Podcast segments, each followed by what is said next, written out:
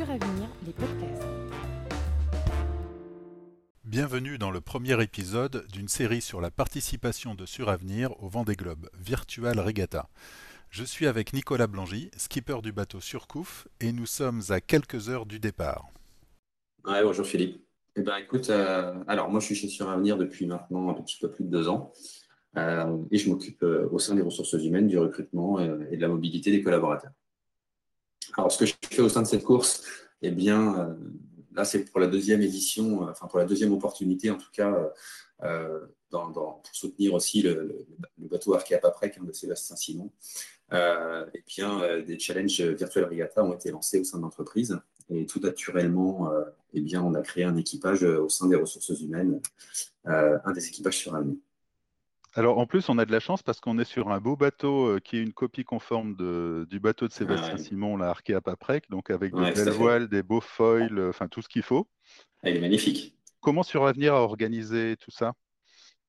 Bah, écoute, euh, pour l'instant, en effet, euh, l'inscription s'est faite à l'échelle du groupe. On a la chance, euh, à travers justement le sponsoring de Sébastien Simon, de bénéficier de codes partenaires, ce qui nous amène aussi à disposer de, de, toutes les options, en tout cas de navigation, qui vont nous permettre voilà, de gagner un petit peu de temps dans la course, avec des réglages automatiques, la possibilité de, programmer de la navigation, ce qui permettra aussi de, dormir la nuit, hein, contrairement aux, marins réels.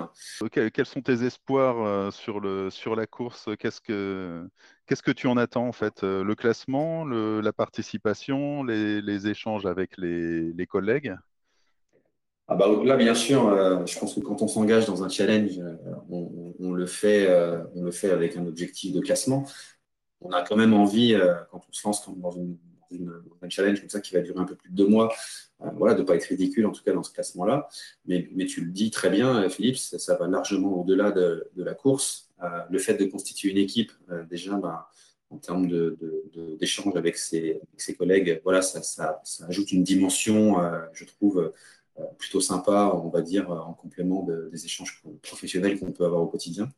Euh, donc là, c'est si on voit la vision vraiment purement de l'équipe, mais bien au-delà, bien sûr, au sein de la structure sur avenir, euh, dans cette dimension plutôt familiale de la filiale, le fait d'avoir un challenge quelque part un peu inter-équipe, je pense, va pimenter un petit peu voilà, nos échanges dans, les différentes semaines et, différents mois. Voilà, c'est toujours très, très, très, sympa de pouvoir se mesurer euh, à d'autres équipes. Voilà. Au-delà, bien sûr, de, l'aspect euh, ultra professionnel de nos échanges.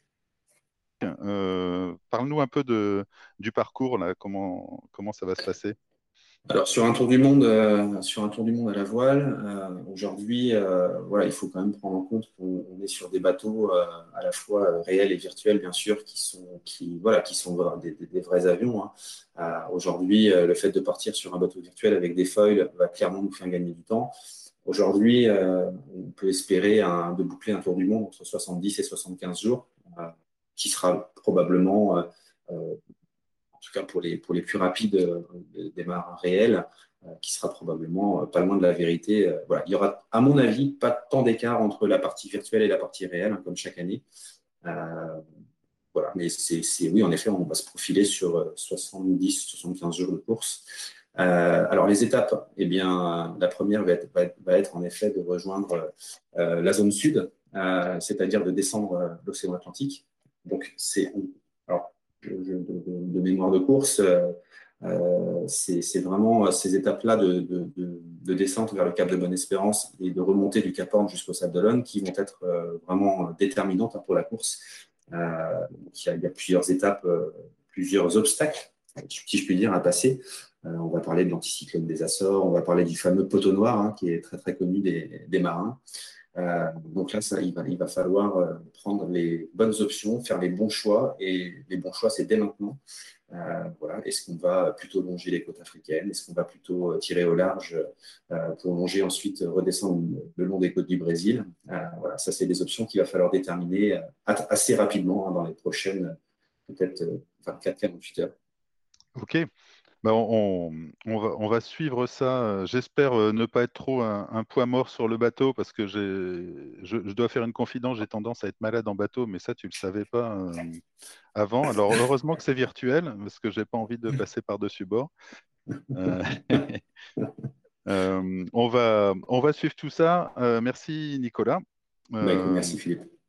Euh, et, voilà, on va, on va pouvoir euh, suivre la course. Le, but, c'est de, ce podcast, de ce podcast, c'est de, bah, de vous faire partager un petit peu la course de l'intérieur. Et puis, euh, et puis j'espère qu'on aura l'occasion de, de, communiquer aussi avec nos, les autres bateaux sur avenir, avec nos, collègues qui, sont, qui vont prendre le départ aussi avec nous.